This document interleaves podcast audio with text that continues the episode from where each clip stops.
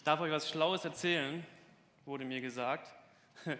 Ich habe aber eben, also bevor wir jetzt angefangen haben zu singen und so, habe ich gedacht, ich brauche erstmal nochmal so einen richtig dicken Applaus von euch für unser grandioses Deko-Team. Habt ihr das gesehen hier vorne? Könnt ihr mal klatschen? Ha. Es freut mich so, eine unglaubliche Kreativität zu sehen und das zu erleben hier in diesem Raum. Okay, ich war's. Sieht super aus, um mich mal selbst zu loben. Danke. Äh, als ich mich auf diese Predigt vorbereitete, dachte ich, okay, super, ich freue mich richtig drauf. Fußballturnier in Hamburg zum allerersten Mal seit, keine Ahnung, weiß ich nicht, ob es überhaupt schon mal ein Fußballturnier in Hamburg gab. Und äh, ich freue mich, dass ihr alle hier seid und ich freue mich, dass ich ähm, auch ein paar Worte sagen darf. Und ähm, ich freue mich einfach, dass ihr hier seid und heute schon viel Spaß gehabt habt, hoffe ich. Also manchmal dachte ich so, macht das wirklich noch Spaß, so vor die Knie zu holzen und äh, vor Schmerzen am Boden zu liegen? Aber wer es braucht, ich meine, es gibt viele Leute, denen macht sowas Spaß. Schmerzen und so. Äh, dann dachte ich so, okay, ich würde euch gerne ähm, auch irgendwie was sagen. Ähm, und ich dachte, okay, Fußballturnier, Jugendgottesdienst, was könnte ich euch sagen? Fußballturnier, Jugendgottesdienst. Und dann habe ich, hab ich so echt so gedacht, so Fußball und Jugend, ich bin echt eine grandiose Fehlbesetzung für diesen Abend. Denn erstens, ja, hat mich heute irgendjemand spielen sehen?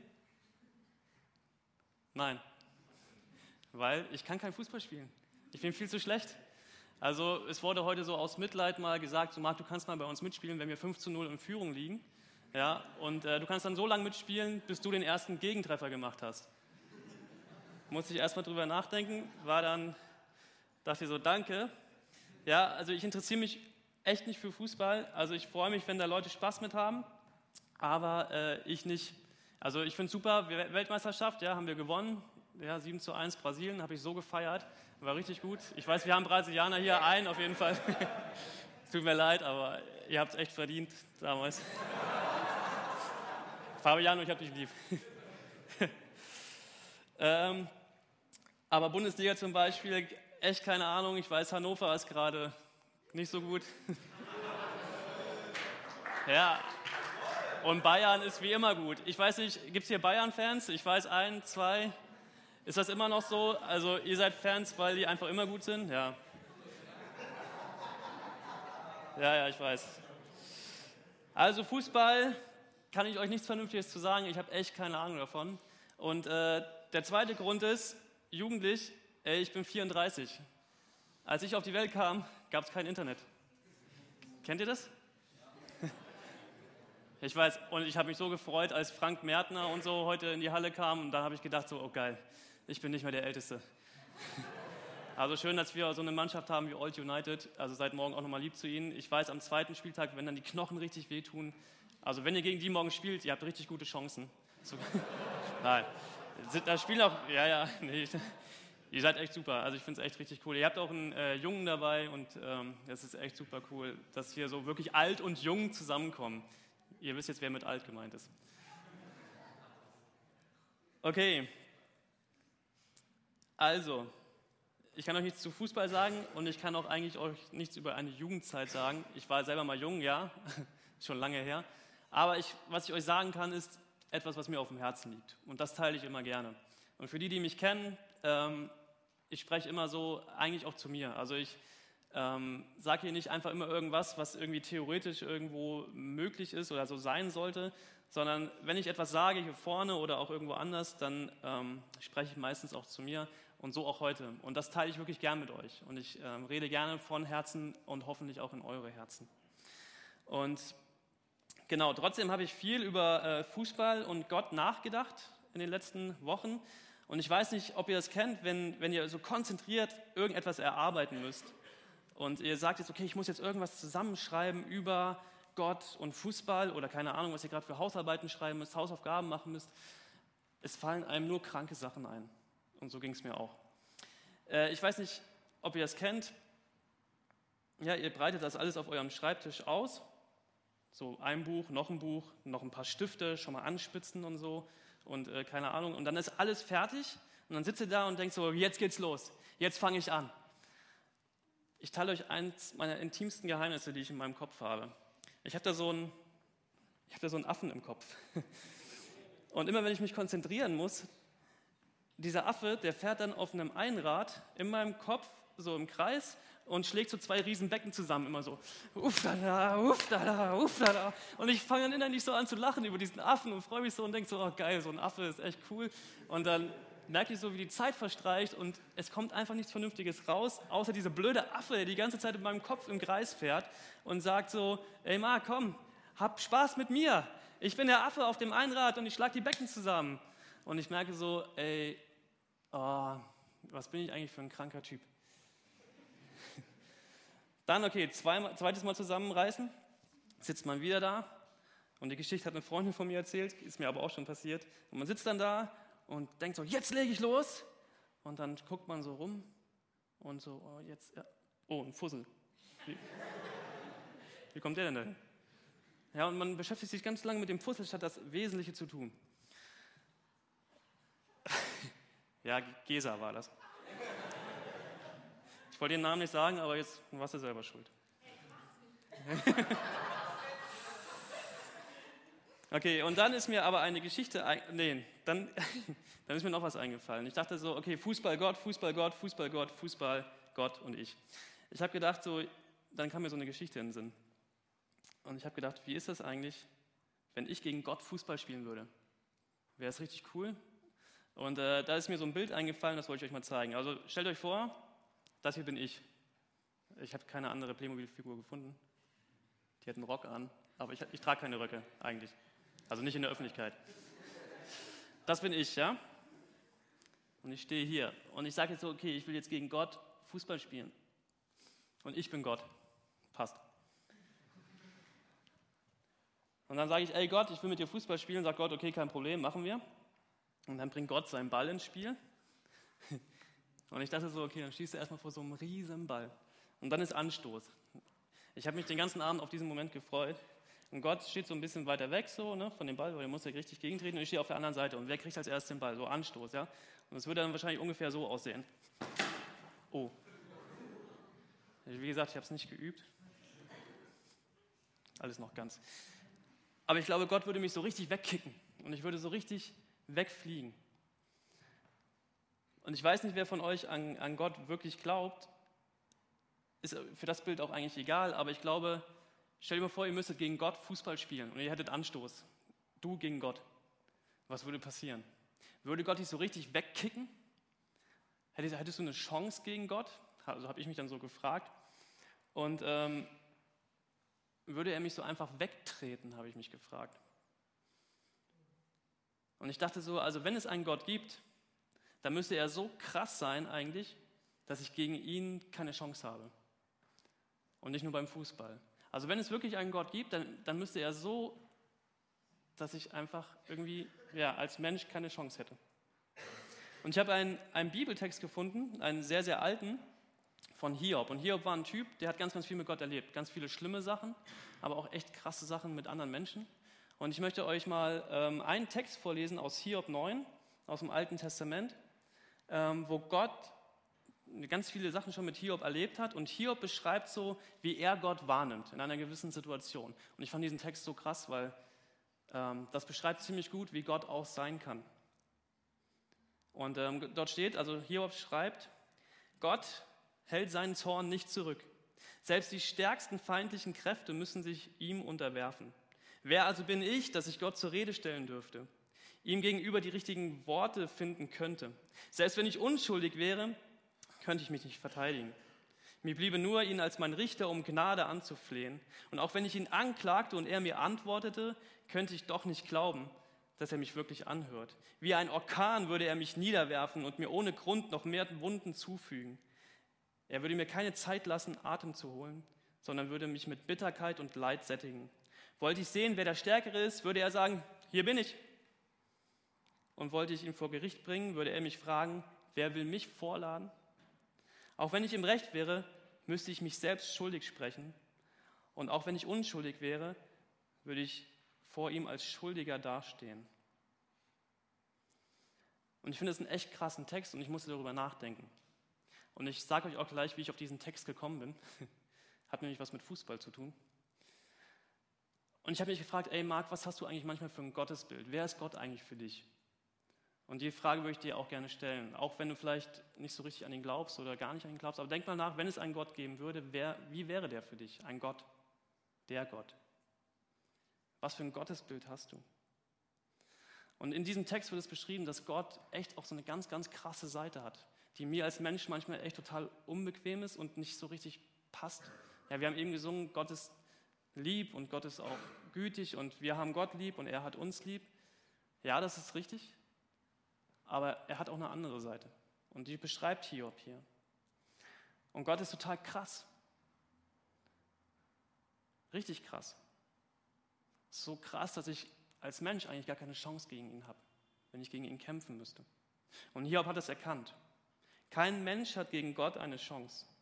Und der Text aus Hiob geht noch weiter und dann könnt ihr erahnen, wie ich auf diesen Text gekommen bin. Hiob schreibt weiter, Gott ist kein Sterblicher wie ich, deshalb kann ich auch nicht mit ihm streiten und darf ihn nicht zur Rechenschaft ziehen. Oh, gäbe es doch einen Schiedsrichter, der zwischen uns vermitteln könnte.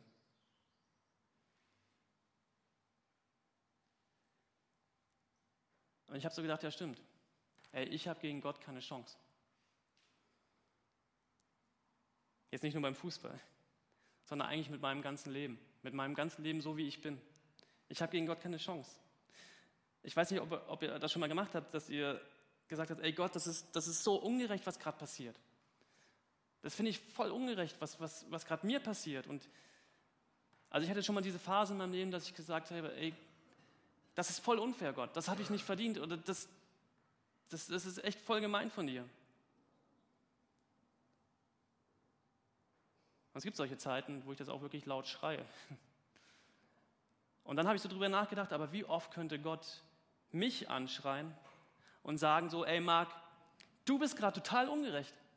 Marc, du bist gerade echt so krass ungerecht. Du bist gerade neidisch. Du verurteilst gerade andere nach ihrem Aussehen. Du hast gerade Vorurteile, Marc. Du bist so unfair. Du redest gerade schlechte Dinge, Marc. Du machst gerade echt richtig mies Mist mit deinem Leben. Du interessierst dich nicht für die Menschen, die in Not sind, sondern kümmerst dich nur um deinen eigenen Kram, um dein arm, äh, kleines Leben. Du denkst nur an dich. Du versuchst immer nur gut dazustehen, immer das Beste aus irgendeiner Situation herauszuholen. Du lügst gerade, Marc. Du hasst gerade den Menschen. Du fluchst gerade. Du beutest andere aus, damit du dir billige Klamotten kaufen kannst. Du nimmst es einfach in Kauf und sagst, ja, Pech. Du, du, du, du denkst oft so viel Mist. Und du tötest manchmal Menschen mit deinen Worten. Du bist unfair, Marc. Und jetzt kommst du und sagst mir, das ist ungerecht. Und als ich das darüber so nachgedacht habe, was, was Gott eigentlich mir alles vorwerfen könnte, was ich alles da habe ich mich echt so weggekickt gefühlt. Und ich habe mich echt so ganz so irgendwie vor die Wand getreten gefühlt und gedacht habe, so ja, ich wusste ganz genau, Gott hat recht. Er könnte mich jeden Tag immer wieder aufs Neue sowas von derbe an die Wand kicken und mich anklagen. Also ihr kennt mich jetzt hier so oberflächlich. Ich weiß, ich sehe gut aus, ich hole immer das Beste aus meinem Körper heraus. Ja. Und aber keiner von euch kann in mein Herz gucken und keiner von euch kann in meinen Kopf gucken. Meine Frau kennt mich noch ein bisschen besser, kennt so ein paar Schattenseiten auch, aber der, der wirklich in mein Herz und meinen Kopf gucken kann, das ist Gott. Und er hätte wirklich jeden Tag das Recht, mich vor die Wand zu werfen und mich anzuklagen. Und die Bibel nennt das alles Sünde. Sünde ist ein voll krasses Wort, ja, wenn ich zu euch sagen würde, ey, ihr Sünder, ich weiß nicht, was das mit euch macht, ich finde das Wort blöd, aber es hat eigentlich eine ganz, ganz tiefe Bedeutung. Und es wurde schon oft missbraucht. Aber dieses, dieses Wort Sünde beschreibt eigentlich so, ich verfehle ein Ziel. Ich verfehle ein Ziel und mache damit was kaputt. Sünde trennt. Sünde ist das, was mich von Gott trennt. Und Sünde ist das, was uns voneinander, also uns Mitmenschen voneinander oft trennt. Von einem Leben trennt, das Gott sich eigentlich für die ganze Menschheit ausgedacht hat. Ein Leben, in dem wir eigentlich bestmöglichst miteinander klarkommen. Wenn es Sünde in dieser Welt nicht geben würde, dann würde es ganz viel Elend auf dieser Welt nicht geben. Dann hätten wir jetzt gerade nicht diese riesen krassen Kriege auf dieser Welt mit diesen ganzen Flüchtlingen, das würde es alles nicht geben, wenn es Sünde nicht geben würde. Aber Sünde ist da, das Böse ist in dieser Welt und wir sind tagtäglich damit konfrontiert, im Kleinen, aber auch im Großen.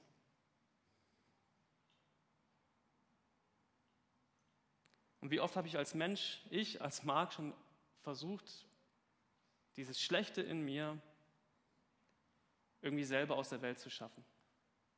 Und wie oft habe ich gemerkt, ich schaffe es nicht. Es gibt so, so eine Regel, ein Schuldiger kann, sich, kann nicht selber seine Schuld tilgen, sondern wird zur Rechenschaft gezogen und bestraft. Und dazu hätte Gott alles Recht, mich jeden Tag anzuklagen für all das, was ich in meinem Herzen, in meinem Kopf denke und sage und manchmal auch tue. Jetzt fühle ich mich irgendwie weggetreten. Ich weiß nicht, wie ihr euch gerade fühlt, ihr seid wahrscheinlich alle platt und müde vom Fußballspielen. Aber mich macht das manchmal auch so im Kopf so, oh Mann, ja, was mache ich jetzt? Dann fühle ich mich irgendwie verloren. Ich habe keine Chance. Ich kann und ich möchte auch gar nicht gegen Gott irgendwie antreten, weil ich weiß, ich werde nicht gewinnen. Und dann merke ich, ich möchte eigentlich was ganz anderes. Ich möchte eigentlich so einen, so einen starken Gott irgendwie auf meiner Seite haben. Ich möchte mit ihm im Team spielen. Ich weiß nicht, ob ihr das kennt. So, also es gibt so Leute, die sind richtig gut im Fußball und die möchte man im Team haben. Und man möchte nicht gegen sie spielen. Also ich möchte nicht gegen die Hamburger Mannschaft spielen. Ihr seid viel zu gut. Ich möchte mit euch spielen. Bitte. Morgen. Nein, will ich nicht. Aber ich möchte die nicht als Gegner haben. Ich möchte, ich möchte mit, mit dazugehören. Ich möchte dabei sein. Und so geht es mir manchmal auch mit, ich möchte, ey Gott, ich möchte, mit, ich möchte mit dir spielen. Du sollst nicht gegen mich spielen und ich will auch nicht gegen dich spielen, sondern ich möchte mit dir spielen. Darf ich? Und jetzt kommt ein Satz ins Spiel aus dem Neuen Testament, der sagt, ja, du darfst. Ganz berühmter Vers, Johannes 3, Vers 16. Denn Gott hat die Welt so sehr geliebt, dass er seinen einzigen Sohn hingab, damit jeder, der an ihn glaubt, nicht verloren geht, sondern das ewige Leben hat. Und dadurch macht Gott es möglich, ich erkläre es auch gleich noch mal ein bisschen, dass ich mit ihm zusammen in einem Team spielen kann. Und zwar durch Liebe. Und Gott Gottes Liebe ist größer als seine Anklage und sein Zorn, den er zu Recht eigentlich auf die Menschen haben dürfte. Gottes Liebe ist größer.